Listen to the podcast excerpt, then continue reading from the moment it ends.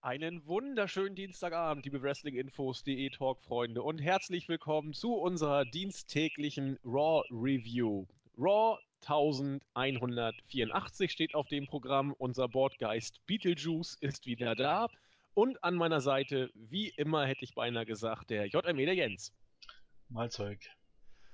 Malzeug, da frage ich jetzt auch nicht mehr nach. Ja, Jens, ich glaube, äh, wir haben es eben kurz in der, ja, wie soll ich sagen, Anmoderation ist das falsche Wort, aber im, im Warmquatschen schon besprochen.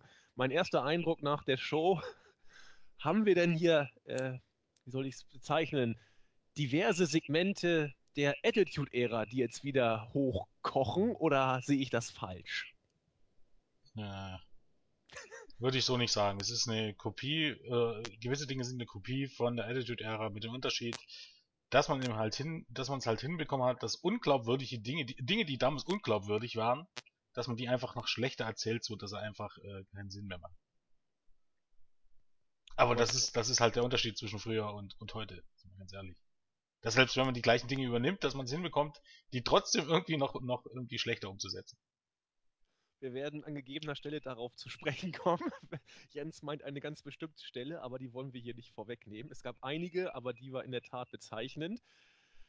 Äh, um jetzt loszulegen, schlage ich vor, wir gehen ganz normal, wie wir es kennen, äh, durch die Card durch, wie die Show abgelaufen ist. Und es fing an mit seiner Winzigkeit. Vince McMahon persönlich kam raus und er sagte, alles muss irgendwann mal enden. Da wurde ich ganz hellhörig. Spricht er vielleicht von der neuen Single von Motley Crue oder der Abschiedstour? Will er vielleicht gar seinen eigenen Rücktritt andeuten? Aber nein. Nur das Kolosseum wird bald seine Pforten schließen. Viele WWE-Shows haben hier stattgefunden. Heute ist die letzte. Er bedankt sich bei allen Superstars. Danke, danke. Alle, die hier auf das große Ende von Vince McMahon gehofft haben, sahen sich enttäuscht und mal unter uns. Er wird das bestimmt nicht in einer Raw-Ausgabe ansprechen. Demnach hat er einen kurzen Auftritt gehabt, hat sich Gebühren feiern lassen und dann ging die Show los. Mal dies, diesmal wieder mit viel Patriotismus. Mit einem Erinnerungsvideo an gefallene Soldaten wurde gedacht. Eine Rede von Ronald Reagan wurde vorgetragen, teilweise dann auch von WWE Superstars und Diven. Wer auf sowas steht, findet das gut. Die Halle fand es entsprechend gut, hat mit USA-Chance reagiert. Ein 10 Bell Salute haben wir auch noch gehört und dann ging endlich Raw Solos, wie man das auch äh, gewohnt ist. Bekanntes Fahrwasser. Triple H, Stephanie McMahon, Seth Rollins, DJ J Security und Kane kommen an den Ring und erzählen eigentlich das Übliche. Ähm, Rollins sagt, eigentlich hat Ambrose das Titelmatch sowieso gar nicht verdient. Hunter schmeichelt ihm ein bisschen. Man hat ja schon eine lose Verabredung mit Ambrose getroffen, aber man muss das Ganze doch jetzt langsam mal etwas konkreter machen.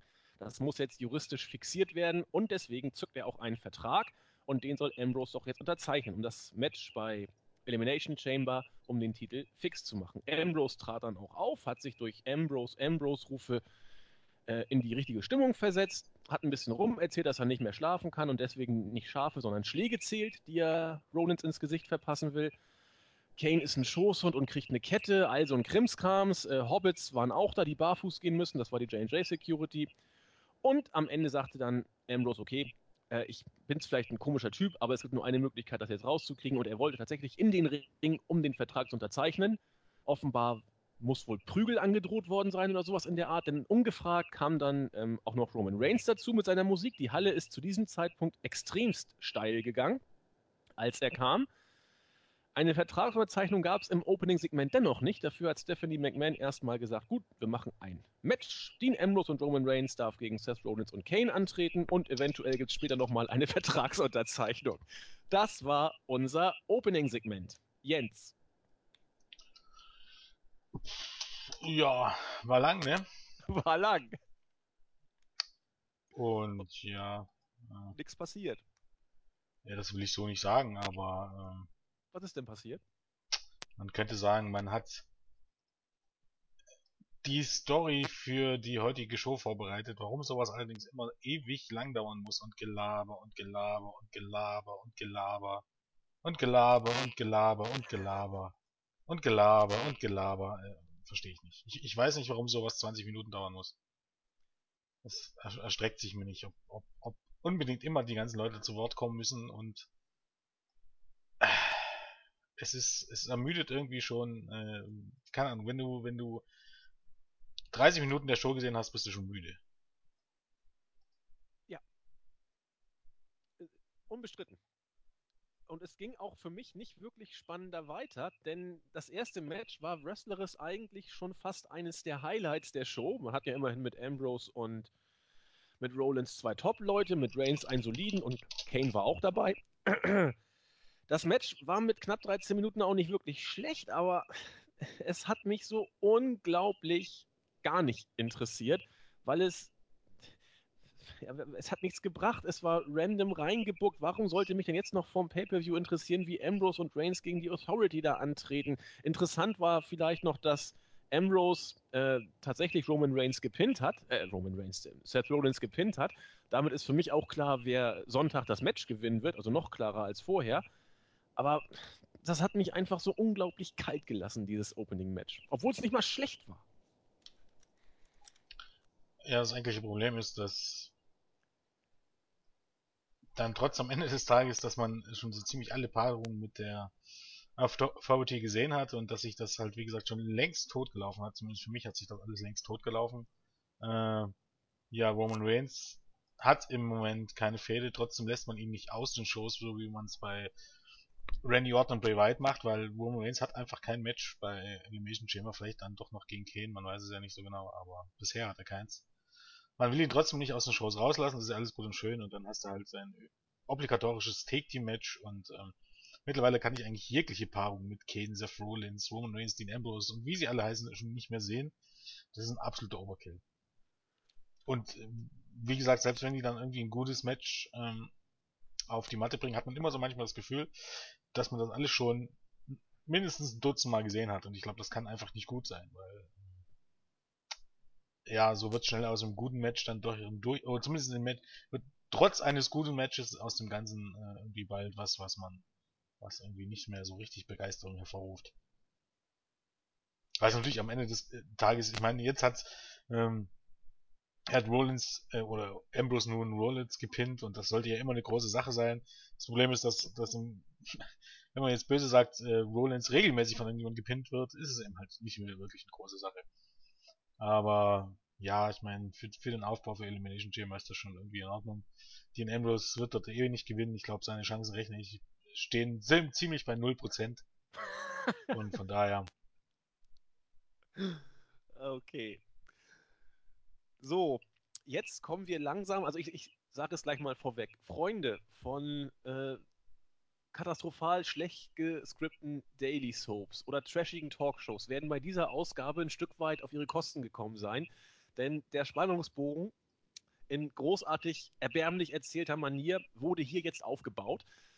Denn nachdem die Authority das Match verloren hat und die beiden Helden sich haben feiern lassen, hat man ein Backstage-Segment gesehen, die Stars von Entourage, ich habe mir das mal angeguckt, das ist wohl so ein, so ein Kinofilm, extrem hochgradig, was Gaststars zumindest angeht, besetzt. Irgendeine Komödie soll am 1. oder 3. Juni in den Staaten anlaufen. Soweit so belanglos. Für mich nur wichtig, Ed O'Neill hat eine Gastrolle. Äh, El Bundy persönlich wird da sein. Als Cameo-Auftritt wird Ed O'Neill auftreten. Und Ronda Rousey, darüber wird dann nachher nochmal gesprochen, hat auch, eine, äh, hat auch einen Gastauftritt.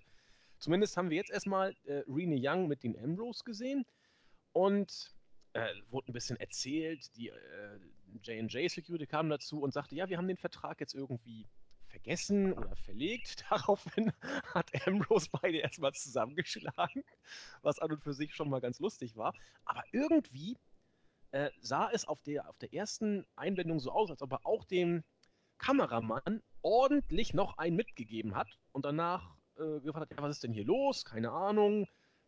Es sah in diesem Moment noch nicht aus wie ein Versehen, es sah schon wie ein gewollter Schlag aus. Dazu gab es aber nachher noch aufklärende Bilder. Ja, der außer Gefecht gesetzte Kameramann war dann das erste, ja, dramatische Highlight der Show. Wie hast du es gesehen? Ja, dramatisches Highlight. Äh, ja, diente dem Zweck, oder? Wo wir beim Thema sind, das war halt, äh, war halt, es diente, die Story der Show, diente der Story der Show. Ja. Belassen wir ja. es dabei. belassen wir es dabei. Ich fand das schon unglaublich durchschnittlich, aber äh, Ambrose ist gut, klar. Aber manchmal frage ich mich wirklich, was, was Profi-Wrestling in der WWE uns da äh, suggerieren soll. Also in, in der neuesten äh, Kultur soll groß geschrieben werden, äh, groß geschrieben werden. In der neuesten Zeit ist im Zeitmagazin ein Interview mit Tim Wiese. Also es geht jetzt nicht um in erster Linie um Wrestling oder sowas, es geht eher darum, Tim Wiese, seine Flucht vom Profifußball und vor sich selbst. Bla bla. Äh, ja, und da wird auch gesagt, ja, Tim Wiese möchte gerne Wrestling werden, äh, Wrestler werden. Und Zitat: Wrestling ist kein Sport, sondern eine Inszenierung. Die Männer tragen grelle Kostüme, der Sieger steht schon vorher fest. Also, die Zeit ist ja nun nicht gerade als Revolverblatt bekannt. das so muss man relativieren. Doch, die sind genauso als Revolver bekannt wie alles andere, weil. Ähm, oh, das sehe ich anders. Doch, so soll ich dir sagen, warum? Na, mach. Zeigt diese Aussage irgendwie nur ansatzweise, dass sie sich mit diesem Thema beschäftigt haben oder dass sie wissen, von was sie reden? Das wollte ich doch gerade sagen. Ja, das bedeutet doch, Nein. wenn das hier so ist, denkst du, das ist bei anderen Artikeln nicht so? Das denke ich. Größtenteils ja, schon. das glaube ich nicht, um ehrlich zu sein.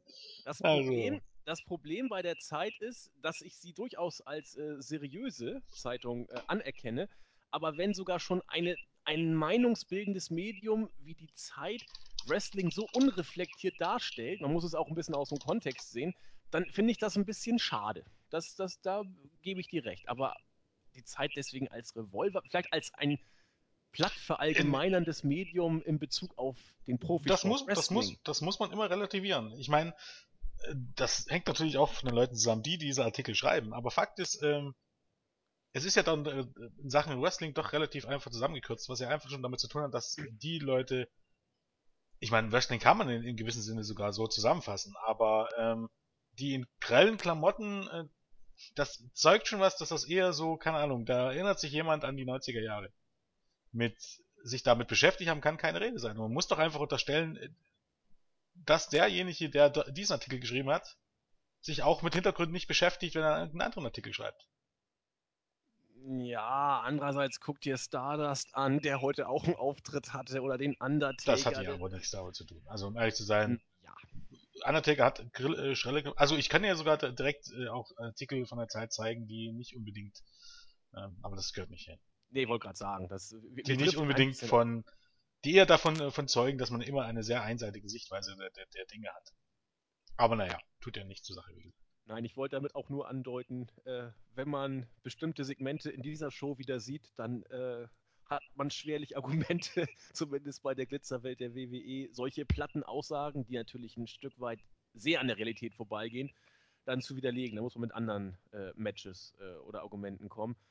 Teilweise ist es schon böser Trash und äh, grelle Kostüme hier als Synonym. Es wird ihm natürlich nicht gerecht. Da, da bin ich ja auch völlig bei dir. Sonst würde ich ja diesen Krimskrams hier mit dir zusammen auch gar nicht machen. Gut, weiter geht's. Erstmal mit einem, für mich, mit einem Highlight der Show. Wir haben das Hype-Video oder ein Hype-Video, meines Erachtens das erste, das wir in der WWE gesehen haben, im Main-Roster von Kevin Owens gesehen.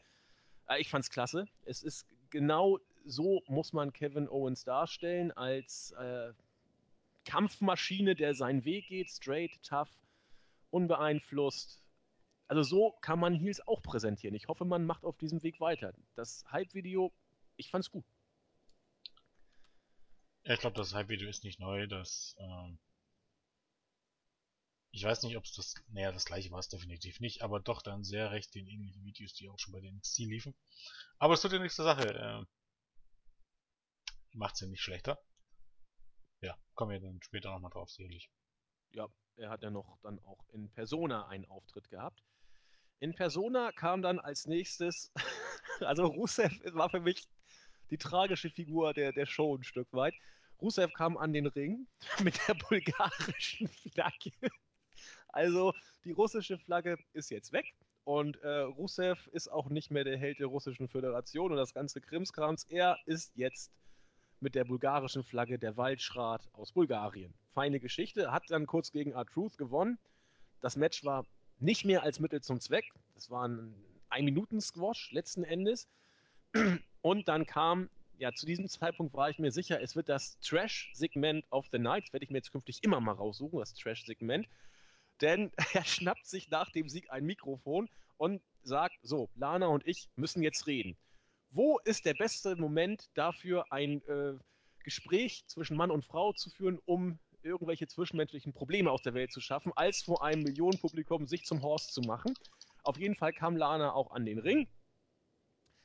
Äh, es gab, äh, es gab ein, ein, ein, ein ja, Pseudo-Versöhnungssegment, das aber am Ende des Tages äh, in einem bösen Streit endete und Rusev sagte, pass auf, du bist eine Frau, Frauen machen manchmal dummes Zeug wie rumknutschen, eben weil sie Frauen sind.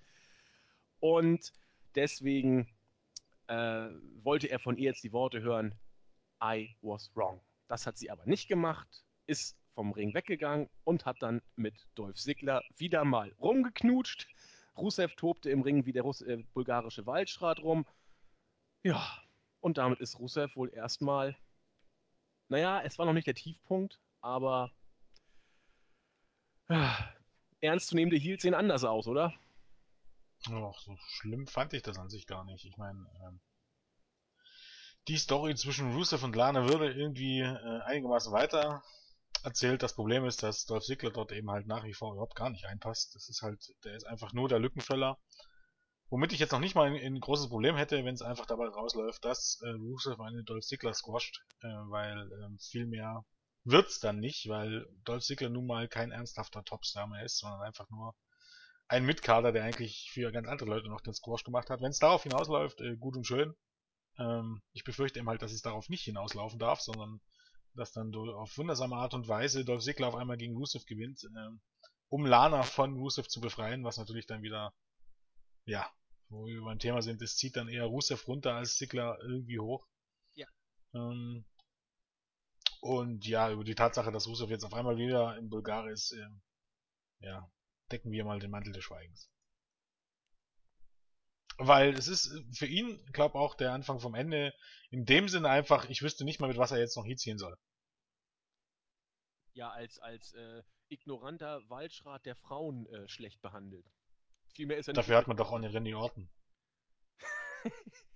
das wäre doch wenigstens mal realistisch. ja. Äh, Kein bloßes Gimmick, aber na egal. Das ist auch eine Sache, die wir vielleicht nicht vertiefen sollten. Aber ich, ich fand das gut. Äh, du, Lana, du gehörst mir und du musst wissen, wo dein Platz als Frau ist. Großartiger Schrott. Ich weiß nicht, wie viele Redneck Conservatives tatsächlich sowas denken, aber das ist nicht der Punkt. Also das ich glaube, ich glaube, an einem gewissen Punkt gab es auch direkt Jubel. Ich weiß gar nicht mehr, wo das war, aber ich glaube, äh, ähm, wo es darum ging, dass Frauen eben gerne mal so Sachen machen, um äh, keine Aufmerksamkeit zu erregen. Zumindest gab es keine Buhrufe, genau. Nö, da gab es mehr Applaus als. der Hammer. Ja, damit, also für mich ist Rusev damit in der, in der Midcard angekommen. Das, das, das wird eine Fehde gegen Dolph Ziggler werden und die wird auch kein, nicht in einem Squash enden, da bin ich mir ganz sicher. Und das ist für Rusev der Anfang vom Abstieg. Ich lege mich da fest, aber lass mich gerne eines Besseren dann überraschen oder belehren, aber für, ich sehe da eher schwarz derzeit. Und der Trash ging auch weiter. Triple H, Seth Rollins, kam in Dean Ambrose Umkleidekabine. Ambrose sagte, ah super, habt ihr jetzt ja bestimmt den, den Vertrag dabei. Aber es kam alles viel schlimmer. Äh, denn der Kameramann war auch noch dabei, der letztens ja oder der zu Beginn der Show Opfer der Attacke oder des versehentlichen Schlages von Ambrose war. Und er sagte, dann sagte Hunter zu ihm, du, wie, wie war das eigentlich? Äh, erzähl mal. Ja, äh, ich, ich wurde von Ambrose angegriffen, aber ich glaube, ich wurde irgendwie auch geschubst oder so richtig schlecht. Und Rollins, du bist jetzt ruhig, du sollst die Frage beantworten. Ja, äh, ich wurde angegriffen und die Polizei hat dann erstmal Ambrose abgeführt und damit war er dann äh, arrestiert und wurde in Haft genommen und in Gewahrsam genommen und abgeführt. Was für ein Schrott. Jens. Ja, also was kann man ja schon mal machen, habe ich ja gar kein Problem damit, aber ich glaube, das ist jetzt äh, innerhalb eines Jahres oder nicht mal eines Jahres zum dritten Mal. Äh, ich will jetzt nicht vom Overkill reden, äh, das ist vielleicht ein bisschen zu viel gesagt, aber wenn das immer die einzigen Stories sind, die man dann mit der AVD hinbekommt, und natürlich ist die AVD da immer mit dabei. Ich meine, einmal war es ähm, Stephanie McMahon, die abgeführt wurde. Ich weiß nicht, ob ich mit dreimal, dreimal nicht sogar noch untertreibe, ob es nicht sogar schon vier, viermal war. Auf jeden Fall weiß ich, es war bei Stephanie McMahon und einer der Bellas der Fall, jetzt war es hier der Fall. Irgendwie schwant mir was, als wenn da zwischendurch schon mal sowas gewesen wäre. Ja, ich überlege gerade, die drei. Dann hast du im Grunde hast du ja Brock Lesnar auch noch, der ja den Kameramann, wo sie ja auch auf, fast auf selber hinausläuft, bloß dass die Polizei nicht da war, sondern dass er suspendiert wurde und dann verklagt wurde und bla bla bla. ja, es ist halt immer, es ist schwierig. Ich meine, es ist, ist vor allen Dingen schwierig, wenn, wenn du dann wieder siehst, dass, ähm, erinnert sich noch jemand dran, dass Edge ja, also als die Authority zurückgebracht wurde, als Edge bedroht wurde, wo war da die Polizei dann am Ende und warum wurde Seth Rollins nicht verhaftet? Das sind halt immer so Sachen, ähm, es ist fürs Kurzzeitgedächtnis ganz gut, fürs Langzeitgedächtnis äh, zeigt es nur, zeigt es natürlich dann auch irgendwie ein bisschen, dass die Bildzeitung dann, äh, die Bildzeitung sage ich schon, na, Gottes Willen, der Zeit wollen wir jetzt nicht Unrecht tun, aber dass die Zeit in gewissen äh, Weise doch recht hat, dass es eben ganz großer Trash ist, weil eben halt über Monate hinweg äh, beim Erzählen der Geschichten absolut keine Kontinuität da ist. Also für den Moment ist das schon okay. Auch die, auch die Umsetzung und so, das kann man schon mal so bringen mit dem Verhaftungsengel. Das Problem ist, wenn es dann innerhalb von ein paar Monaten mehrere solche Engels gibt und oder es wird mit ähnlichen Segmenten unterschiedlich umgegangen. Jetzt könnte man sagen, die einen sind Heals, das andere sind keine Heals. Ja, aber es kann auch nicht Sinn und Zweck der Sache sein, dass die Faces dann am Ende immer so dumm sind, offenbar nicht die Polizei einzuschalten. Also, ähm, ja. Ist halt, ne, ähm, zweischneidiges Schwert sozusagen. Ja, dem habe ich auch nichts hinzuzufügen. Gehen wir weiter zum dritten Match. Ryback gewann gegen P äh, King Barrett nach dem Shellshock in unter vier Minuten. King of the Ring ist also gar nichts mehr wert. Der King ist eine Art Aufbaugegner für Ryback für den nächsten Pay-Per-View. Ich überlege gerade, tritt Ryback irgendwie an? Hat er ein Match? Ich weiß das gar nicht. Ist er in der Chamber? Nein, er ist nicht in der Chamber. Doch, ist er in der Chamber? Ich weiß das gar nicht. Wer jetzt? Ryback. Äh, ja. Ja. ja Moment, nee, warte mal. Barrett ist in der Chamber, Rusev ist in der Chamber. Barrett, ja, Ryback auch. Ja, gut, dann. Darum, darum ging es doch, darum ging es doch letzte Woche im Eröffnungssegment. Ja, okay. Dann, äh, wie gesagt, ist Ryback jetzt äh, als kleiner Favorit etwas gepusht worden. Wenn er denn ein Favorit ist. Barrett ist als King überhaupt nichts wert. Ja, knapp vier Minuten. Wollen wir da groß was zu ausführen?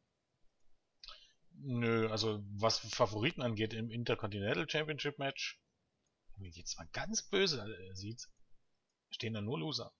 Dolph, na, ja. okay, ja, doch, Dolph Ziggler könnte man fast so bezeichnen. Sheamus nicht unbedingt, aber Sheamus ist so, naja, ist so knapp über Loser-Level. Er Druth, Rusev hat äh, gegen Cena sich nur Niederlage für Niederlage abgeholt. Äh, Ryback gegen Bray Wyatt und King Barrett ist King Barrett. Ähm, vom Papier her hat man immer so den Eindruck, dass jetzt mal abgesehen von Truth, dass das alles gute Mitkader sind, aber am Ende des Tages kommen die alles, alle aus Niederlagen. Die kommen oder oder kommen alle aus ähm, für sie dumm gelaufenen Fäden, wenn man so möchte, und werden dafür mit einem um den Intercontinental Title äh, belohnt. Jetzt kann man so darüber diskutieren, ob das ein ja, inwiefern, inwiefern das äh, am Booking liegt oder daran, äh, wie man den äh, Titel präsentiert oder als was man den darstellt, darf jeder für sich selbst entscheiden, aber es ist halt ein bisschen unglücklich, wenn man sich das mal genauer anguckt. Und ähm, ja, die Fehde zwischen White und Ryback scheint auch beendet zu sein. Äh, Bray Wyatt ist jetzt auf einmal weg. Da hat man, das ist, finde ich auch ganz interessant. Man hat nun, man hat bestimmt, ich weiß gar nicht, wie lange das war, aber bestimmt einen Monat fast hat Bray Wyatt seine Promos gebracht. Und dann lief die Fehde, glaub zwei Wochen oder so. Dann gibt's ein Match und dann ist es wieder vorbei. Also auf Gott, Deutsch, die Promos dauerten länger an als die eigentliche Fehde. Und Bray Wyatt ist wieder weg. Ich bin eigentlich froh, dass das, wobei das Match fand ich gar nicht mal so schlimm. Zur Not hätte ich noch ein weiteres ertragen, aber. ja, es gibt, es gibt ja am Ende des Tages auch keinen Grund, warum die weiter fäden sollte, muss man nee, ja auch dazu sagen. Gab auch keinen Grund, warum sie überhaupt hätten die Fehde anfangen sollen, aber nee, aber. das ist eine andere Geschichte. Aber du hast schon recht. Ähm, Leute, die man eigentlich relativ stark dargestellt hat, wie Neville oder eben auch Bray Wyatt, äh, werden dadurch belohnt, dass sie nicht in dem Interkontinent. Ja, weil, weil, weil auch das Problem ist, wenn es denn stimmt, ist die Denkweise halt, dass man diese Leute nicht in die Chamber stecken will, weil das bedeutet ja, die müssten dann dort verlieren. Aber das dürfte nicht die Denkweise sein. Natürlich müssten die dann den Pin einstecken, aber wenn der Titel was wert sein sollte, wie es eben denn immer so betont wird, dann müssten sie dort Leute reinstecken, die gut sind. Und selbst wenn die dann verlieren, aber dann ist es halt ein offenes Match und niemand weiß, wer gewinnt, soll heißen, es müssten eben halt Wyatt, also Rusev verstehe ich ja noch, weil der hat abgesehen von Cena eben noch nichts verloren, aber davon abgesehen, Sheamus, Wyatt, ähm, Neville, Yusef und dann eben halt noch zwei andere, aber von mir aus eben auch King Barrett, das Problem ist eben halt einfach, dass man ihm seit, also dass es für ihn einfach nichts geändert hat. Also da ist kein Push in Sicht und da kommt auch keiner mehr. Es wirkt halt immer ein bisschen komisch, aber das ist halt auch ist halt auch das Problem bei WWE und man weiß halt einfach nicht, diese vielen TV-Stunden zu füllen und ja, ich meine, solange wir die einzigen sind, die sich darüber aufregen oder die sich davon äh, genervt oder gelangweilt fühlen, dann macht man eben halt auch wahrscheinlich vieles richtig. Keine Ahnung. Und was du eben gerade gesagt hattest, dass man Wyatt und Neville bewusst nicht in die Chamber packt, eben um sie nicht zu schwächen, das denken wir uns ja nicht aus. Das hört man oder das liest man aller Orten bei den amerikanischen Newsseiten, dass man das tatsächlich aus Kalkül macht von Seiten der WWE. Ja, nee, die Denkweise ist ja auch einfach. Ich meine, die Denkweise ist ja. ja sogar richtig, dass man Leute, die man aufbaut, dann nicht sinnlos verchoppen will. Das Problem ist, ähm, viele der Leute, also auch gerade was Neville angeht, hat man, Neville angeht, hat man ja vorher schon sinnlos verchoppt. Und äh, jetzt ein paar Siege ausgerechnet über King Barrett führen jetzt da, da, dazu, dass, dass man in ihm jemanden sieht, den man ernsthaft gepusht hat. What? Also, ja, gepusht heißt nicht zerstört bei der WWE. Ja, ja, hatten. naja, wie gesagt, das ist ein Teufelsgeist. Da kann man lange drüber diskutieren, aber. Und in, inwiefern eine Fehde gegen Bo Dallas für irgendjemanden ein Push ist. Ja, Moment. Ja. Bo Dallas ist ja der absolute Rising Star der Zukunft. Ja, ja, genau. Ja, genau. Sicher. Kommen wir zu den wirklichen Stars, nämlich Triple H und Stephanie McMahon sind ohne Zweifel die absoluten Stars. Und es wurde nochmal deutlich gemacht im nächsten Segment, egal äh, ob Ambrose jetzt aus dem Gefängnis entlassen wird oder nicht, er wird heute ganz sicherlich nicht mehr auftreten. Hat Hunter sozusagen gerade von der Polizei erfahren und sich für das Update auch herzlich bedankt. Rollins hat deswegen Sonntag einen Tag frei, das tut ihm auch mal ganz gut, hat er sich verdient. Und unsere drei, äh, vier Entourage-Helden kamen auch nochmal, haben ein bisschen erzählt, dass äh, Hollywood ja toll ist, aber hier ist alles noch viel, viel besser. Haben ein bisschen über die Erfahrung erzählt, ihren Film so ein bisschen gehypt. Und ein Spruch, ja, sagt der eine Vogel, im Käfig habe ich von Ronda Rousey ordentlichen Arschtritt gekriegt. Aber ach, Stephanie, wem erzähl ich das? Du weißt ja ganz genau, wie sich sowas anfühlt. Also die WWE bleibt wohl dran. Man, man hält Rousey immer so ein bisschen in den, in den Weeklies, lässt ihren Namen hier und da mal fallen also so ganz hat man die Sache noch nicht aufgegeben für WrestleMania, wa? Äh, ja, nö. Ich glaube, wird man auch nicht. Nee. Man versucht das, äh, vielleicht kann man sich auch irgendwie einigen, aber ich bin mir relativ sicher, dass es nicht zu einem Match von Ronda Rousey kommen wird. Also, ich glaube, UFC lässt sich dann schon äh, breitschlagen, die nochmal in so ein Segment zu strecken, gerade wenn wenn es darum geht, dass Rousey dann vielleicht dafür sorgt, dass die Bösewichte verlieren. Und darauf läuft es ja hinauf letztendlich. Äh, dann wird man sich da schon irgendwie dazu breitschlagen lassen, aber ein Match, das wird man wohl getrost in die Tonne stecken können, weil, ähm, nein, dafür läuft das Ganze, glaub, für UFC zu gut und die sind einfach auch nicht auf mögliche Kohle angewiesen. Ähm, das zeigt ja schon, dass man sich weiter weigert, an die Börse zu gehen. Ähm, das Geschäft bei denen brummt und läuft so gut und man hat es einfach nicht nötig, äh, WWE, keine Ahnung, in dem Sinne mit auf die Beine zu helfen. Weil das Ganze wäre für WWE wichtiger, als es, glaube für UFC wäre. Von daher. In diesem Sinne, weiter geht's. Match 4. Ein Random Singles Match stand dran. Stardust musste antreten gegen den von uns gerade besprochenen Neville. Neville hat nach gut drei Minuten gewonnen. Immer noch eine Knieverletzung zählend. Da weiß man auch, wo Stardust äh, rankingmäßig steht.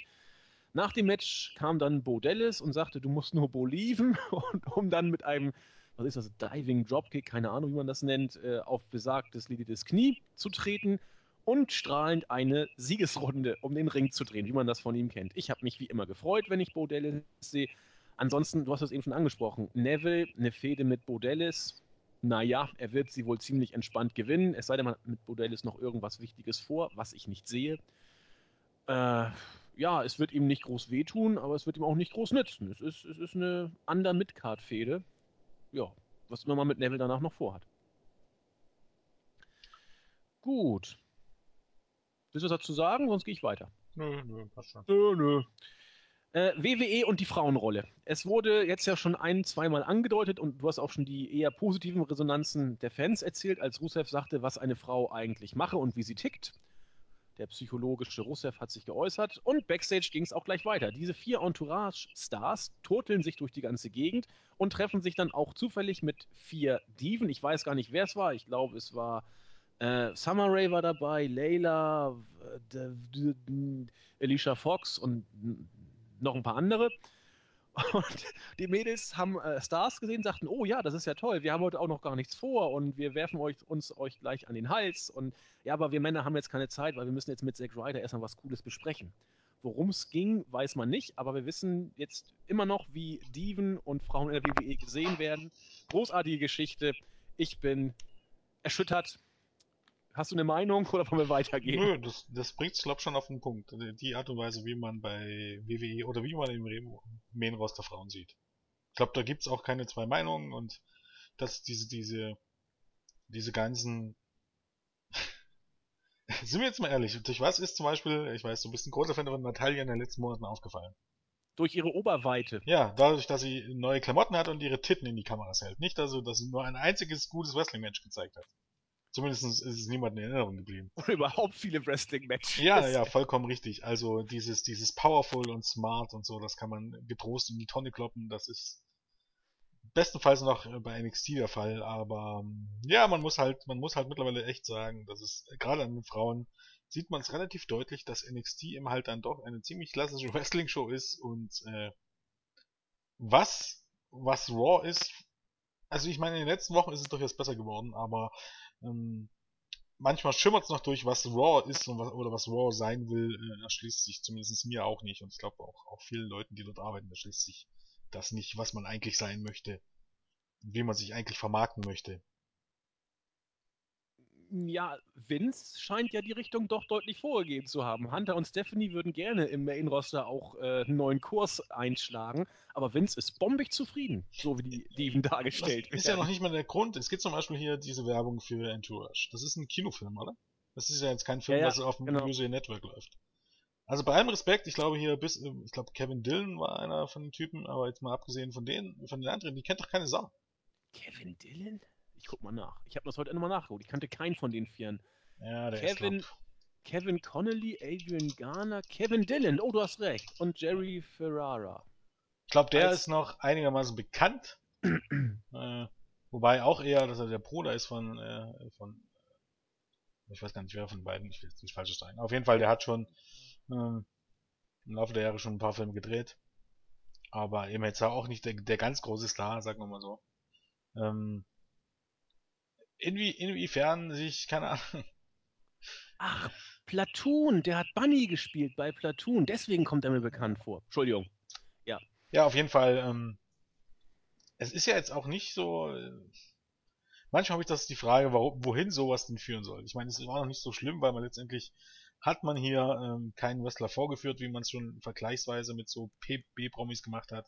Von daher war das schon in Ordnung, aber eben, dass eben dann, dann die, die Divas hier stehen und, und sich um die Leute scheren und sich, keine Ahnung, dort anbiedern, ist immer die Frage, äh, wenn ich von meinem Produkt was halte, ne, dann sollten meine eigenen Superstars, die ich habe, mindestens auf einem Level wie diese B-Promis stehen oder diese B-Schauspieler oder eigentlich sogar noch ein Level drüber. Und stattdessen benehmen sich die Dieben halt hier als, keine Ahnung, als wenn sie gerade auf der Straße irgendwie jemanden getroffen hätte. Wie Fans. Die, die Dieben ja. benehmen sich wie Fans. Wie Groupies. Ja, und das ist, das ist, keine Ahnung, das, das wertet auch das eigene Produkt so dermaßen ab.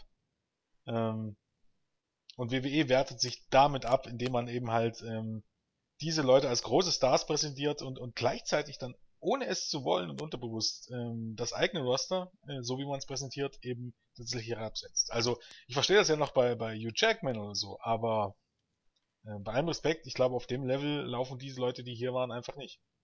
Wenn man es genau nimmt, eigentlich tatsächlich nur die Diven, denn unsere vier äh, Entourage, Entourage, keine Ahnung, wie man es jetzt ausspricht, ich weiß es nicht. Ja, Entourage ist auf jeden Fall nicht falsch. Haben sich ja äh, Jens? Hallo? Wo ist er jetzt hin?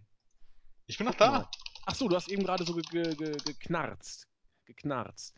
Aber egal. Die, die, äh, die Stars des Films haben sich ja auf, im, im Main-Roster äh, nur mit einem einzigen Menschen abgegeben, nämlich mit Zack Ryder. Und der, der ist ja nur alles andere als zur äh, Top-Elite der Main-Roster-Stars zu zählen. Also nur die Mädels werden irgendwie als, als billige Gruppi-Tussis abgestempelt.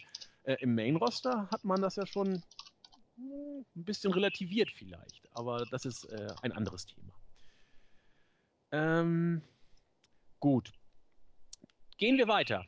wir haben das fünfte Match.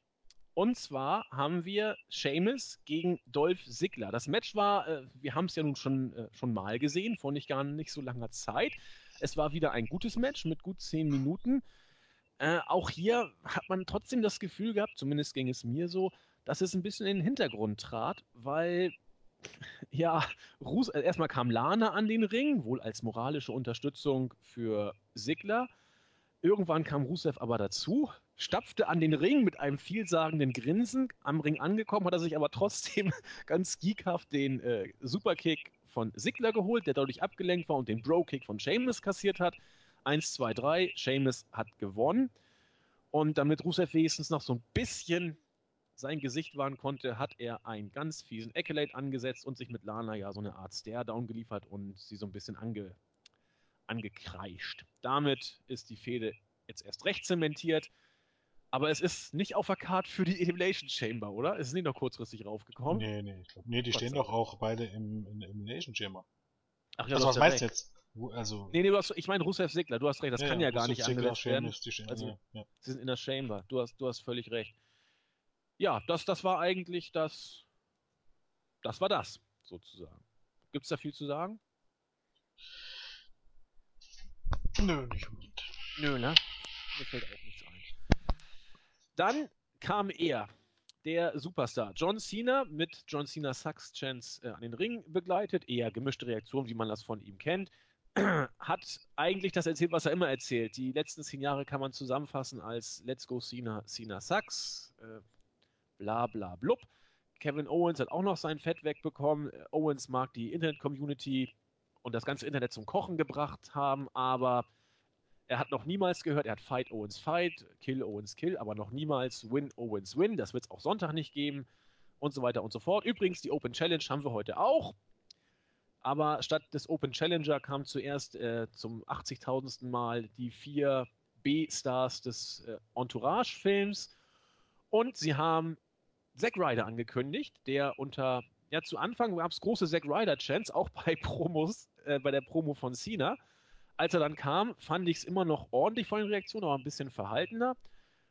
Ich habe fast so gehofft, dass er vielleicht ein bisschen mehr Zeit bekommen konnte. Vier Minuten gab es dann im Open Challenge, Challenge Match um die Championship. Ryder war eigentlich äh, relativ stark dargestellt worden, hatte auch einige Nearfalls gehabt. Am Ende gab es dann aber ein AA out of nowhere letzten Endes. Und wir haben dann Ryder, Cena und unsere vier B-Stars im Ring feiern gesehen. Ich weiß nicht, ob ich da jetzt äh, sagen soll, Ryder hat äh, gute Zeit bekommen oder ob sich Cena jetzt äh, auf Kosten des Lokalmatadors Ryder selbst ein bisschen profiliert hat. Ich habe da so ein zwiespältiges Gefühl bei dem Segment.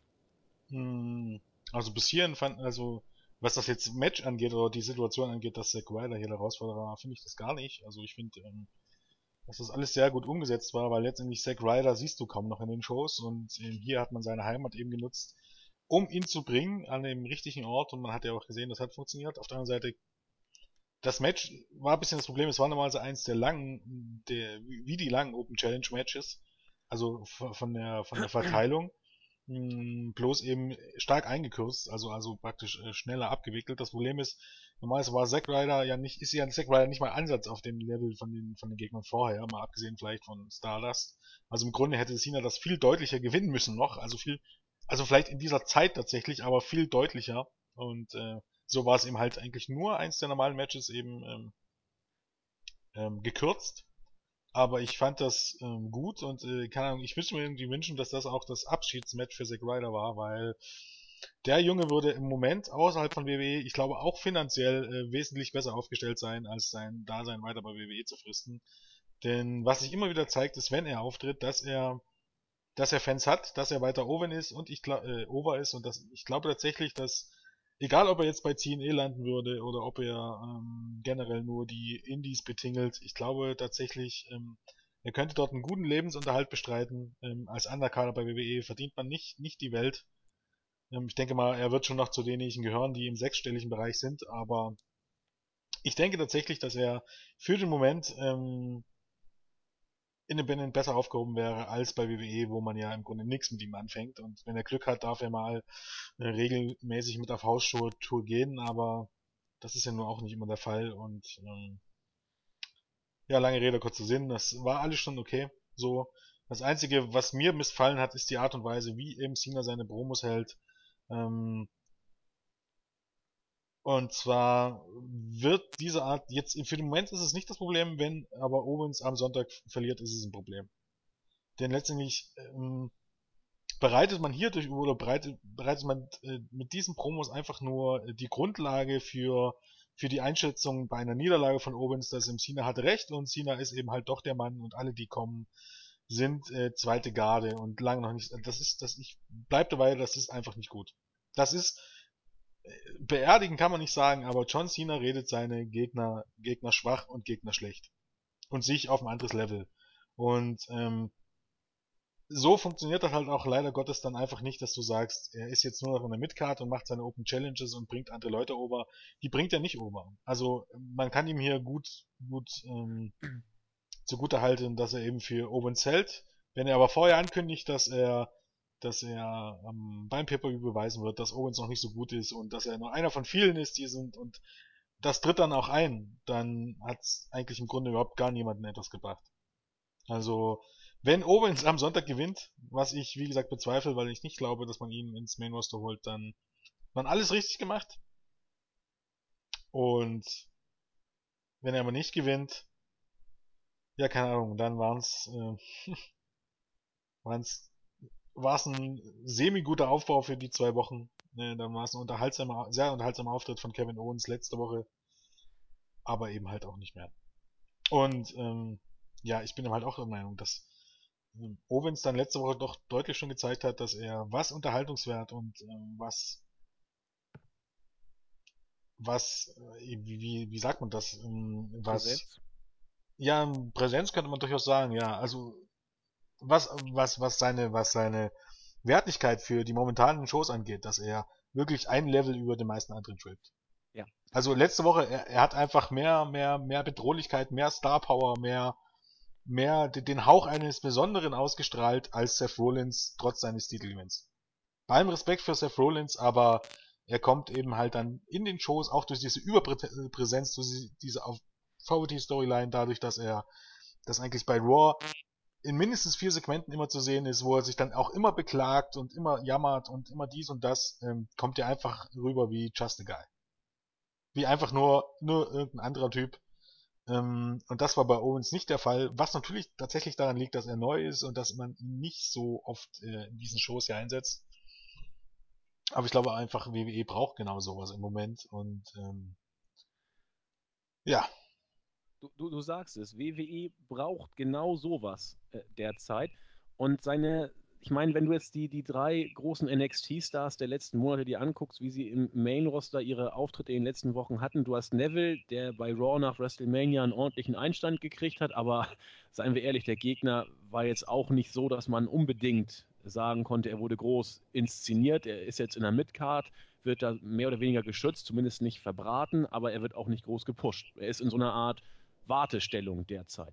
Dann hast du Sami Zayn gehabt, der einen, einen viel umjubelten Auftritt in seiner Heimat hatte, gegen John Cena dann verloren und bei NXT auch. Insofern war das schon meines Erachtens eine Stufe größer, als, als äh, Neville dargestellt wurde. Aber jetzt, wie du, wie du Owens dargestellt hast, das ist ja ungleich dominanter, präsenter, längerfristig aufgebaut. Der, der Kerl ist doch jetzt, also wenn die WWE es jetzt vermasselt, du, du, du so jemanden so darzustellen und so jemanden überhaupt zu haben im Main-Roster. Man hat nicht so viele Rohdiamanten. Und das muss man doch erkennen, dass du, wenn du Owens richtig darstellst, mit ihm auch richtig was machen kannst. Und, und jetzt ihn gegen Cena gewinnen zu lassen, das wird Cena nicht großen Zacken aus der Krone brechen.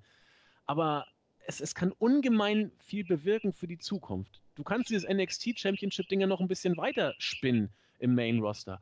Aber ein, ein Sieg für Owens wäre ungleich wichtiger, als, als ein belangloser Sieg für Cena. Du kannst damit viel mehr kaputt machen. Na, ich glaube, ich glaub, WWE ist jetzt auch am Punkt angekommen, wo du wirklich mal einen Cut brauchst. Ich meine, man, ja. man lässt sich immer ein bisschen dadurch täuschen, dass du ihm halt die Shield hochgebracht hast und Bray Wyatt irgendwie auf einem gewissen Level gepunkt hast. Also du hast einfach jetzt das Problem, du hast viele Leute, die du gerne pushen möchtest. Oder die du, die du ungern, ähm, ungern fallen lassen möchtest. Also Bray Wyatt, Roman Reigns, Dean Ambrose, Seth Rollins, John Cena, Randy Orton und, und, und du hast aber keine Ideen für diese Leute. Du merkst das ja im Moment an Randy Orton und Bray Wyatt. Die stehen nicht beim Pay-Per-View, die haben man hat niemanden, gegen den sie fäden können und dann lässt du sie raus. Und man hat, glaube ich, jetzt auch einfach die Denkweise, jetzt holst du mit Kevin Owens noch jemanden dazu. Für den brauchst du auch Ideen. Du hast aber schon keine Ideen für Bray Wyatt und Randy Orton. Und ähm, du hast jetzt die Wahl, sie in, in den Shows zu bringen, wie jetzt Roman Reigns, das kannst du aber nur mit ein paar Leuten zu machen, machen und lässt die einfach Matches bestreiten, ohne wirklich Sinn und Verstand in dem Sinne. Und das kannst du aber nicht bei so vielen Leuten machen. Und Ideen für guten Storylines hast du auch nicht. Du hast keinen Roster-Split mehr. Also hast du die Leute einfach in der Schwebe und keine Ahnung, dann äh, hast halt die, das, die Talente da, aber du weißt halt nicht, wie du die gewinnbringend eins, äh, einsetzen sollst.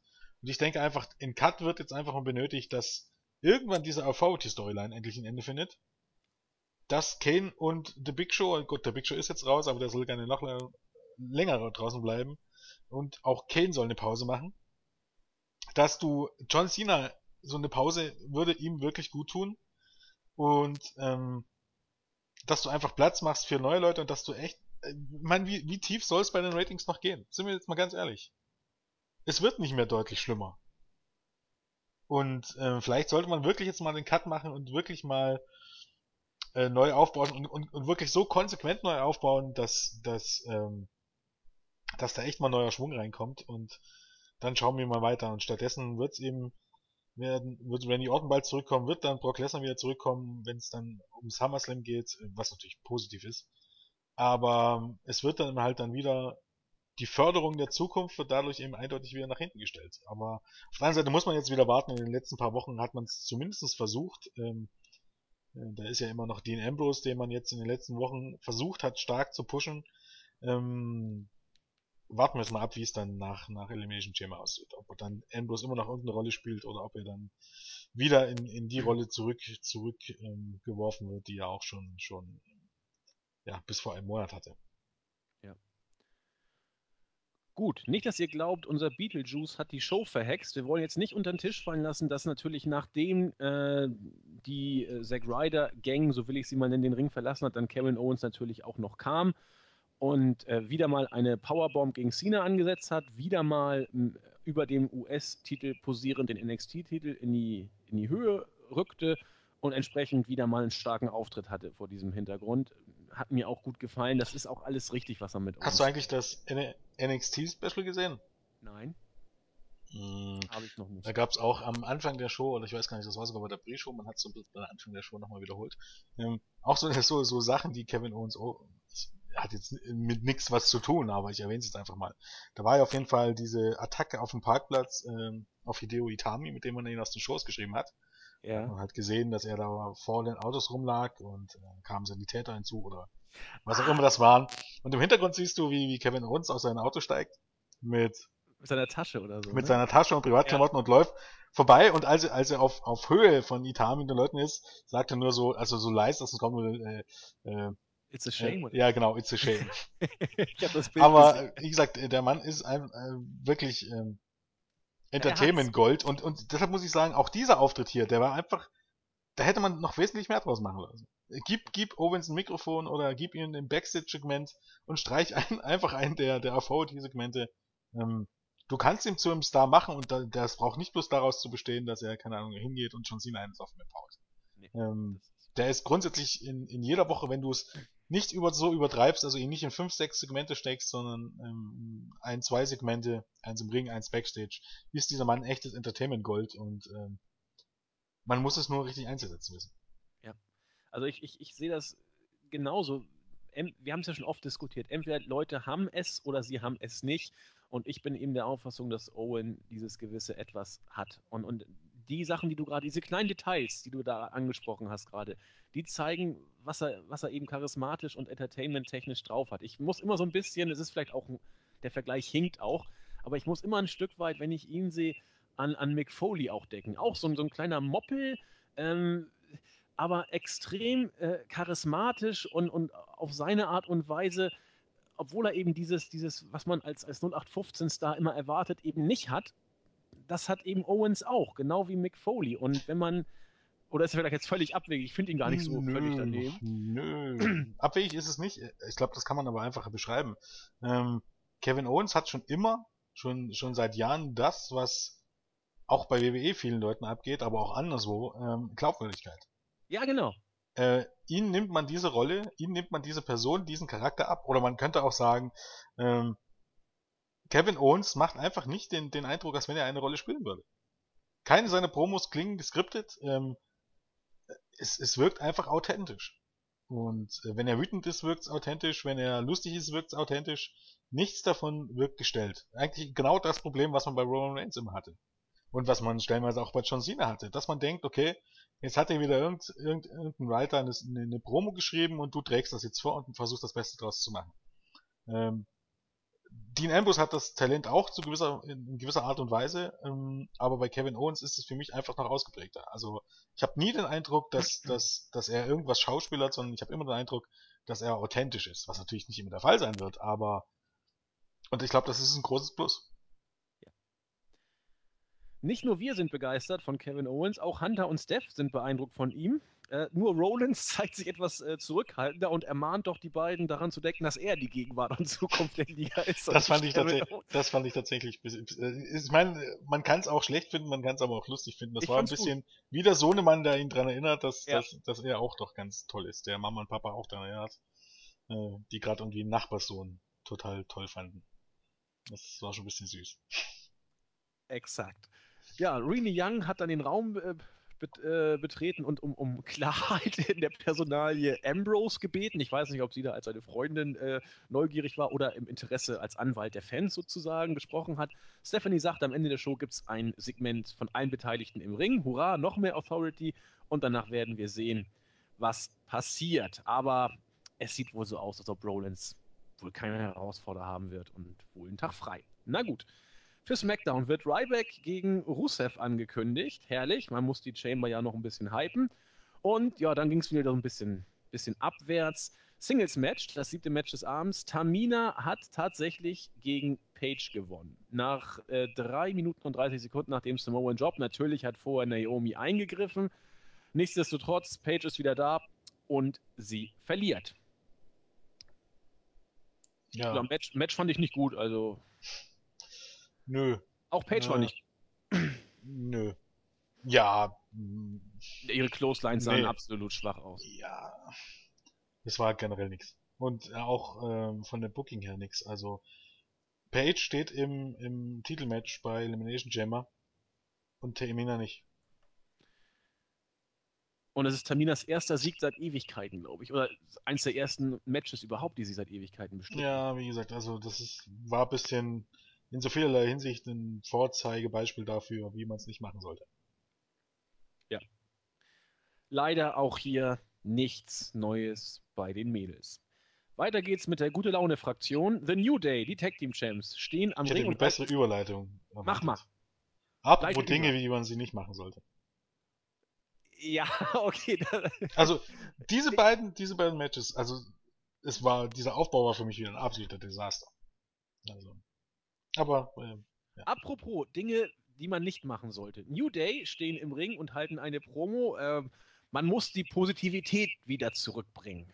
Und äh, auch bei der Chamber müssen sie ja ihren Titel gegen fünf andere Teams verteidigen, aber man muss das alles positiv sehen. Kane kommt dazu und sagt, äh, erstmal hat er mathematische Fähigkeiten bewiesen. Jedes Team hat eine Chance von 1 zu 6 in der Chamber. Gehe ich, geh ich, gleich noch, geh ich gleich noch drauf ein. Ähm, es war ja noch schlimmer als sonst. War, ja, genau, das ist sozusagen die äh, Chance, die jeder hat.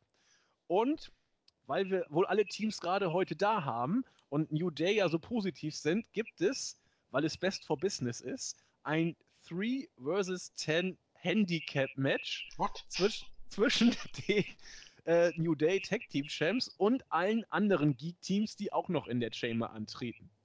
Willst du jetzt oder soll ich das Match kurz abspulen? Viel, ich mache das Match nee, kurz. Ja nicht viel, ja.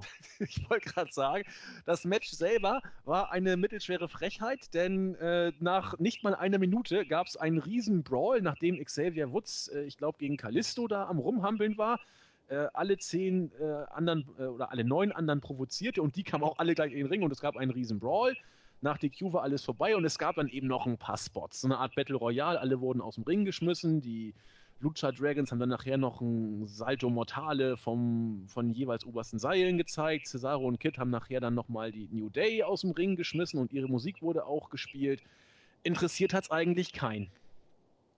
Na sowas. also auch ich, ich fand es beschämend teilweise. Ich mich ja, ich sagte ja letzte Woche schon, wie beschämend ich das fand. Und ähm, also um bei dem Intercontinental Championship ähm, Chamber Match bin ich ja schon geteilter Meinung. Aber zumindest hat man sich da nicht total kacke angestellt.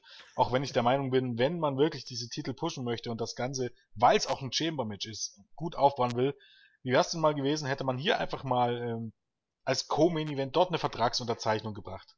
Von mir aus auch als Main-Event, aber ich was nicht.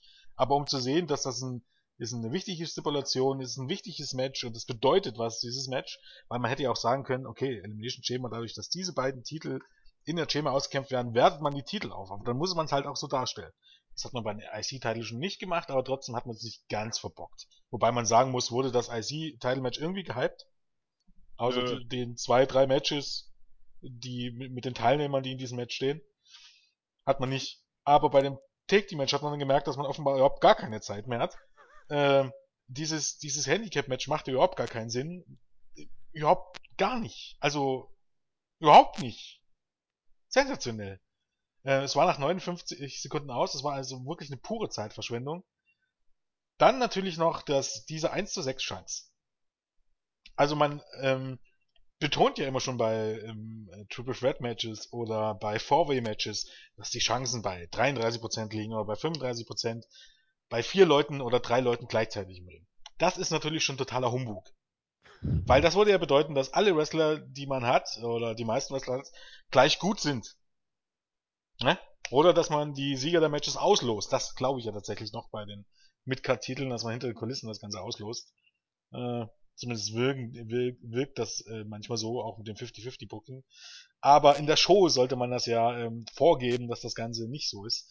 Das ist ja noch die eine Sache. Also das ist immer schon vollkommener Blödsinn, dort von 25% zu reden. Ähm, wie ich immer so schön sage, wenn ich gegen Wladimir Klitschko in den Ring steige, steht meine Siegchance nicht bei 50%. Selbst wenn ich ganz, ganz fest dran glaube, ist das leider nicht der Fall. Äh, aber hier war es ja noch schlimmer. Denn hier ist es ja der Fall, dass zwei Teams beginnen und dann kommen die anderen hinzu. Soll heißen, die ersten beiden Teams haben wesentlich geringere Chancen zu gewinnen als das letzte Team. Um genau zu sein, könnte es ja nämlich schon der Fall sein, dass wenn das letzte Team reinkommt, dass nur noch ein anderes Team übrig ist. Ja. Hier hat man mit dieser 1-6-Regel praktisch gesagt, dass man bei Formel 1 eigentlich im Grunde, im Grunde gar kein Qualifying braucht. Weil es egal ist, ob du als 20. startet oder als Erster startet. es ist offensichtlich egal. Es ist, es, es macht keinen Unterschied. Also, liebe Formel 1, lieber Frau Herr Ecclestone, äh, Herr Ecclestone, fürs nächste Jahr erinnern, Sie ändern ja so gerne, Sie ändern ja so gerne Regeln. Schaffen Sie doch einfach die Qualifikation ab. Macht nämlich keinen Unsinn. Es steht nämlich bei 20 Fahrern, ich weiß nicht, wie viele es im Moment sind, hat jeder eine 5% Chance zu gewinnen. So einfach ist das. In diesem Sinne möchte ich nochmal alle darauf hinweisen, ähm, Scott Steiner Mathematik einfach mal bei YouTube eingeben. Ich weiß jetzt nicht genau, wie das Video heißt. Im Board hat es schon jemand gemacht unter den Raw-Bericht, aus eben besagten Gründen. Äh, da erklärt uns Scott Steiner Mathe und das ist auf immer auf einem Niveau. Also wie gesagt, äh, ich weiß nicht, ob das mittlerweile bei WWE ein Running Gag ist, also dass sie wissen, dass das Bullshit ist, oder ob man wirklich irgendwie denkt, dass das, ich verstehe es nicht. Wirklich kriege ich so einen Hals, da platzt mir echt der Schädel über so viele kompensierte Dummheit auf, auf, auf einen Haufen.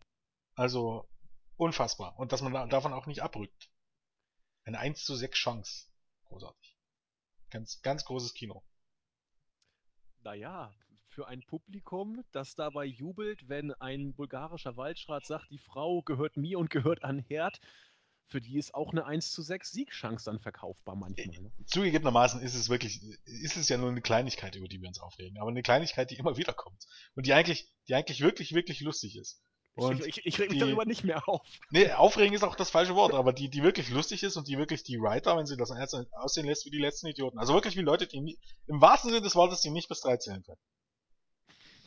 Oder bis sechs. Ja, oder Gut. bis 30. Also beim Royal Rumble ist ja dann auch, ich glaube beim Royal Rumble hat man es nicht gesagt. Dort, dort müsste ja dann tatsächlich auch äh, die Chance 3,33 sein. Nein, da ist Every Man for himself beim Royal Rumble. Da gelten andere Regeln. Ja. Man könnte auch sagen, einer fängt als Ach 1 an Gott. und einer als 30. Aber ich glaube, früher hat man es schon mal gesagt. Ich, ich glaube sogar, ich weiß gar nicht, ob das war, als Ric Flair gewonnen hat. Irgendwann hat man da auch schon mal so eine Kacke gebracht, dass man ja nur 3% Chance hat bei 30 Leuten im Ring. Also wie gesagt, das sind Leute im Wrestling-Business sind ganz offensichtlich keine Mathematiker. Was auch erklärt, warum so viele Promotions im Laufe der Jahre, glaub, äh, untergegangen sind, weil sie Geschäftszahlen oder äh, ähnliches nicht richtig deuten konnten. Also beim Rumble war es, glaube ich, nicht, wo Ric Flair gewonnen hat. Das war der 92er und den kann ich, glaube ich, auswendig. Das Ja, ich glaube, ja, es kann auch sein, dass es da irgendwie einer von den deutschen Kommentatoren gesagt hat, oder so, aber ich glaube, irgendwo hatte ich das mal. Vielleicht habe ich es auch bloß mal gelesen bei, bei einem Recap auf www.com oder irgendwie sowas. Keine Ahnung, ich weiß es nicht genau, aber ich bild mir ein, irgendwie kam sowas auch mal vor. wo wir gerade dabei sind, wenn ihr ihn noch nicht gesehen habt, der Royal Rumble 92 ist einer der besseren. Und guckt ihn euch unbedingt mit den deutschen Kommentatoren Uli Fesseler und John Williams an. Ich habe mich totgelacht. Also das ist TV-Trash pur. Ich habe es letztens nochmal wieder gesehen für den Flashback. Ihr, ich kriege mich nicht ein. Also wenn ihr mal wirklich Comedy haben wollt, äh, der absolute Hammer, wenn ihr es auftreiben könnt. VHS, ihr macht nichts falsch. Zahlt jeden Preis. So, für die Elimination Chamber gibt es auch eine Kickoff-Show, ein Mystery-Segment mit Daniel Bryan. Ja, mal gucken, was er uns erzählt. Er Hm. wird seine DVD promoten und ansonsten nicht viel erzählen. Ich werde auch deswegen nicht früher aufstehen. Ganz Hm, nee, sicher nicht. Kann man sich sparen. Also da braucht man nicht erwarten, dass er seine Karriere in den Entscheid geht. Er wird sagen, dass er immer noch nicht weiß, was es genau ist, aber er wird alles dafür tun, äh, um zurückzukehren. Und dann wird er seine DVD promoten und vermutlich wird er den Mist dann irgendwie, keine Ahnung, in Yes Love nehmen. Und es kommt irgendjemand raus und fertigt den Mist ab. Eins von beiden. Also es wird auf jeden Fall, glaube ich, kein großes Highlight werden. Das äh, Highlight der Show, oder das eines der vielen Highlights der Show, gab es jetzt. Denn wir wurden Zeuge eines Justizirrtums. Ein großer Skandal wurde aufgedeckt, denn der Kameramann, den Dean Ambrose ja zu Beginn der Show aus Versehen geschlagen hatte, wurde vorher von Seth Rollins auf Ambrose geschubst. Das heißt, Ambrose hat sich angegriffen gefühlt und hat nur in Notwehr gehandelt. Großer Justizskandal. Rollins hat das aber jovial weggelächelt und meinte, ja, dass er dieses neue Videomaterial bringt überhaupt gar nichts. Ambrose hat den Kameramann angegriffen und dafür sitzt er jetzt im Knast. Das ist auch alles völlig richtig so. So, Stephanie drückt dann nochmal auf die Pseudotränendrüse. Also ich, finde die Frau, ich finde die gut, sei mir nicht böse. Ich, ich, ich mag sie einfach, weil das so erbärmlich großartig schlecht ist, was sie macht. Und mit einer Mine, das haut einfach hin. Die Crew arbeitet hart, damit sie, damit sie den Zuschauern eine gute Raw-Show präsentieren kann. Das alleine verdient Respekt. Und der Kameramann ist auch noch Vater von Drillingen geworden. Das müsste man auch äh, berücksichtigen. Deswegen wird jetzt wohl das Championship-Match irgendwie abgesagt werden. Doch bevor das passieren konnte, ertönt Roman Reigns Musik. Hat auch da schon keinen mehr interessiert. Die Reaktionen waren extrem verhalten. Äh, ein Brawl entsteht, die Authority kriegt aber natürlich die Oberhand. Kane macht einen Chokeslam, alles wie gehabt. Und dann äh, ja, kam so ein Hauch von Steve Austin durch die, durch die Halle. Jens wird uns gleich erzählen, warum das trotzdem großer Scheiß war. Denn, Großer äh, Scheiß ist relativ, aber oder warum einige Logiklücken vielleicht äh, vorhanden sind. Denn in einem, es sah zuerst aus wie ein Eiswagen oder ein, eine Ambulance, kam ein, ein Polizeiwagen, wohl der Wagen, der Ambrose auch äh, abgeholt hat. Und am Steuer saß den Ambrose mit Polizeimütze und Polizeijacke und mit diversen Schlagstöcken ausgestattet, kommt an den Ring, prügelt rum. Am Ende muss dann äh, auch Seth Rollins von beiden was einstecken. Die beiden Heels, äh, Faces, Reigns und Ambrose haben gefeiert und natürlich hat dann Ambrose doch noch den Vertrag für das Titelmatch unterschrieben. Das war die Show. Äh, großartiger Trash, aber auch nicht ganz frei von Logiklücken, Jens. ja, wie gesagt, das war schon Steve Austin-like und es sollte darauf äh, auch hinauslaufen. Problem an der ganzen Sache ist, ähm, Steve, äh, Dean Ambrose wurde also offensichtlich freigelassen oder auch nicht freigelassen, das wissen wir ja nicht. Auf jeden Fall hat er ganz, ganz, ganz deutlich einen Polizeiwagen geklaut und ist damit gefahren und wurde noch nicht mal von der Polizei verfolgt. Um es mal salopp zu sagen, in Amerika ähm, kommst du eher damit durch, wenn du einen Farbigen erschießt, der an deiner Haustür klopft, als wenn du einen Polizeiwagen klaust. Weil dann hast du gefühlt, keine Ahnung, die ganze Polizeiarmee auf dem Hals und die knallen dich eher ab, als dass sie sich irgendwo hinfahren lassen. Das ist also ganz, ganz großer Bullshit. Und ich glaube einfach, dass das, dieser Bullshit nochmal äh, sich quadrieren wird, weil man nächste Woche darauf nicht mehr eingehen wird. Und warum ich das glaube, ist, weil das WWE Storytelling ist.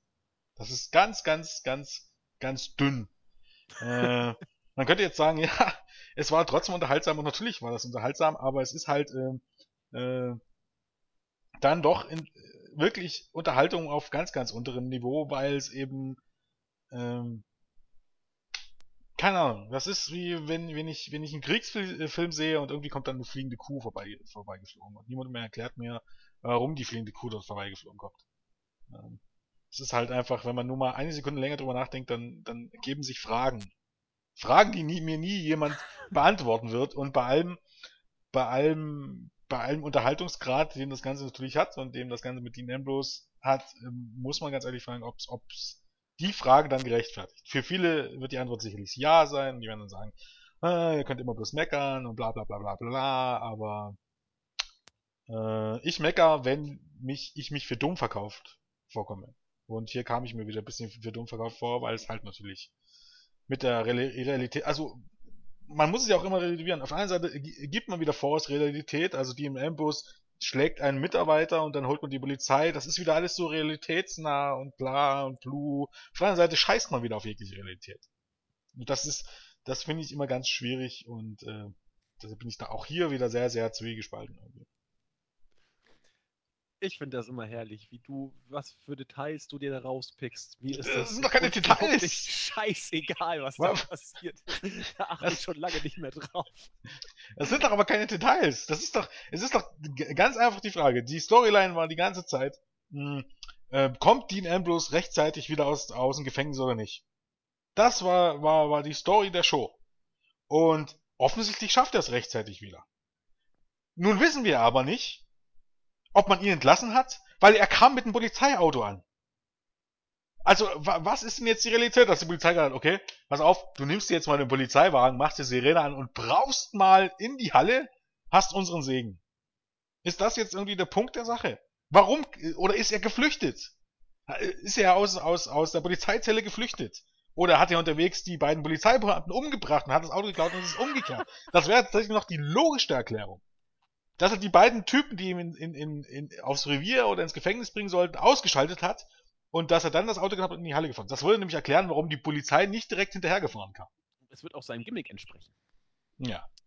Allerdings würde das bedeuten, dass er wahrscheinlich lebenslang hinter Gittern wandern würde in den USA. In der Tat. Aber, naja, da, sehen, also das ist einfach, ähm, bei WWE denkt man über sowas nicht nach und bringt dann alles für die Unterhaltung aber ich finde es halt ganz furchtbar, wenn, wenn, wenn, wenn wirklich irgendwas so furchtbar unlogisch ist. Das ist, da sträubt sich bei mir alles dagegen. Und mir soll niemand erzählen, dass das Wrestling ist und das gibt's beim Wrestling ja, bla bla bla bla und nein, das gab's früher bei WCW, aber WCW hatte genauso welche beschissenen Writer. Und das gab's bei TNA und die hatten von Storytelling auch keine Tuten und Blasen ich glaube, irgendwo war hier das Thema von wegen äh, hier Rob Van Dam, der von Genies gekillt wurde. Ja, das ist alles genauso hier Bullshit. Aber ähm, bei ordentlichen Wrestling-Shows, die geschrieben sind, gibt's solche Kacke nicht. Ich meine, bei Lucha Underground gibt's auch das große böse Monster und ähm, da gibt's äh, Mil Muertes, der von den Toten aufersteht, aber die Shows sind von Anfang an da so ausgelegt. Also da gibt man nicht vor, dass das äh, dass das eine Storyline ist, sondern keine Ahnung, wenn, wenn Eros da ein Typ ist, der von den Sternen kommt, steht er halt während der Show auf dem Dach und guckt gegen den Stern, weil das seine Heimat ist. Das ist nun mal, keine Ahnung, wenn im, in einem Science-Fiction-Film über Außerirdische macht Sinn, dass Außerirdische auftreten. In einem, in einem Actionfilm äh, macht es keinen Sinn, wenn auf einmal ein Außerirdischer durch die Gegend läuft, obwohl vorher nie von Außerirdischen die Rede war. Es kommt halt einfach darauf an, wie man die eigene Show auslegt. Wenn man die auslegt auf, dass solche Dinge normal sind, ist das okay.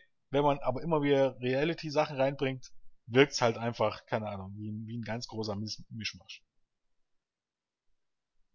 Gut. Äh, Herrlich. Noch, also, ich habe ein super Beispiel dafür. Hau rein. Äh, stirb langsam 4. Habe ich nicht gesehen hast du gut, gut dran getan. Aber ähm, der gute Bruce hat da immer vorher erzählt, dass der Film noch viel realistischer ist als die ersten drei Filme. Und noch dass man. Ja, ja, ja. Und, und, und dass man eben versucht hat, ähm, ja, ähm, nicht, nicht, nicht alles mit Computern zu machen und dass die Stunts alle echt sind und dass es alles wirklich realistisch äh, fliegt wird. Und der Film war so realistisch, also dass er mit einem Auto einen Hubschrauber, einen flinken Hubschrauber abgeschossen hat, war, war noch okay. Dass er aber letztendlich dann, ich weiß gar nicht, ob es, es war irgendein Kampffighter, also ähm, äh, ich, will, ich sag jetzt einfach mal Mick, obwohl es keine Mick war, auf, auf, die, auf einer flinken Mick ist er dann praktisch geritten. Weißt du? Wenn ich mir jetzt Star Wars angucke, dann nehme ich sowas ab. Wenn ich aber stirb langsam angucke, irgendwie sage ich dann, nee, ist, komme ich mir irgendwie ein bisschen für dumm verkauft vor. Ja. Aber alles in allem, ähm, ich mache jetzt gleich mal den Abschluss, fand ich die Show jetzt nicht katastrophal. Äh, die letzten vier Raw-Ausgaben, ich glaube vier waren es jetzt, die waren alle durchaus erträglich und wesentlich besser als, also für mein Dafürhalten als in den vier Monaten zuvor. Auf jeden Fall besser als auf der Road to WrestleMania. Allerdings ähm, in den letzten vier Wochen ähm, war es auch tatsächlich so, dass es immer ein Stück bergab ging. Also von den letzten vier Wochen war das jetzt hier irgendwie für mein Dafürhalten die schwächste Show, aber die immer noch deutlich besser war als das, was uns vorher in diesem Jahr geboten wurde oder sogar in den letzten zwölf Monaten geboten wurde. Ähm, also man hat sich zumindest durchaus einigermaßen wieder, äh, was die Qualität angeht, gefangen. Äh, so richtig umgehauen hat es mich jetzt aber auch nicht. Aber im Moment kann man sich Raw wirklich allerdings wirklich angucken. Und ja. Zumindest. Ja. Also komm. Da nehme ich dir auf Anhieb 20 Shows dieses Jahr, die schlechter waren. Also ich habe mich an diversen Trash-Segmenten erfreuen können. Wrestling stand doch eher im Hintergrund. Das Storytelling war, ja, du hast es ja schon äh, geschrieben oder beschrieben. Es, es gab definitiv schlechtere Shows, 100 Pro. Richtig begeistert war ich ganz sicherlich nicht von dieser Show. Aber das ist ja auch immer Geschmackssache. Was ich äh, noch äh, anmerken wollte, auf einer Bombe reiten, jenseits der äh, jetzt äh, plumpen sexuellen Anspielungen, muss ich da immer an, was, Dr. Strangelore oder wie ich aufhörte, mir Sorgen zu machen und lernte, die Bombe zu lieben. Das habe ich da im Hinterkopf. Ähm, und damit sind wir, glaube ich, für heute durch, Jens, oder? Ja, natürlich. Ich denke auch. Zum Abschluss grüße ich unseren Board-User Beetlejuice Nummer 3 und Nummer alle, drei? die mich kennen. Warum Nummer 3? Weil äh, es gibt ja bei uns im Board, ich kann euch nur sagen, kommt ins Board. Wir haben da unseren Boardgeist Beetlejuice und da gibt es äh, Beetlejuice sucht den Superlakai. Und da mache ich auch mit und er verteilt immer Aufgaben. Und meine Aufgabe war es in der aktuellen äh, Review, dreimal das Wort Beetlejuice zu nennen. Und das habe ich jetzt gemacht. Einmal zu Anfang, einmal in der Mitte und jetzt am Ende habe ich ihn gegrüßt. Na dann. Äh, ich wünsche natürlich auch grässliche Grüße. Ich habe ihn vor uns gesehen, dass er auf meinem Profil gepostet hat, bin aber nicht dazu gekommen zu antworten. Deshalb an in dieser Stelle, ich hoffe, du stirbst bald und grässliche Grüße. Ja, bevor jetzt irgendwelche Hassmails kommen. Äh, du Schleimscheißer. Genau, du Schleimscheißer. Beetlejuice weiß schon, wie ich das meine. Ähm, und dann sollte ich noch El Brando grüßen, der heute beim Zahnarzt sitzt. Ich vermute ja jetzt nicht mehr, aber er saß beim Zahnarzt und deshalb äh, mein Beileid und Grüße an dieser Stelle. Und ähm, ich glaube, ich sollte noch irgendjemanden grüßen, aber ich glaube, ich sollte vor Wochen schon jemanden grüßen und habe das bestimmt vergessen. Naja, ich guck mal und ja, sind wir durch, oder? Ja, die nächste Review kommt bestimmt und vor dem Hintergrund. Macht's gut, habt Spaß und in diesem Sinne wünschen wir euch noch eine schöne Woche und bis zum nächsten Mal.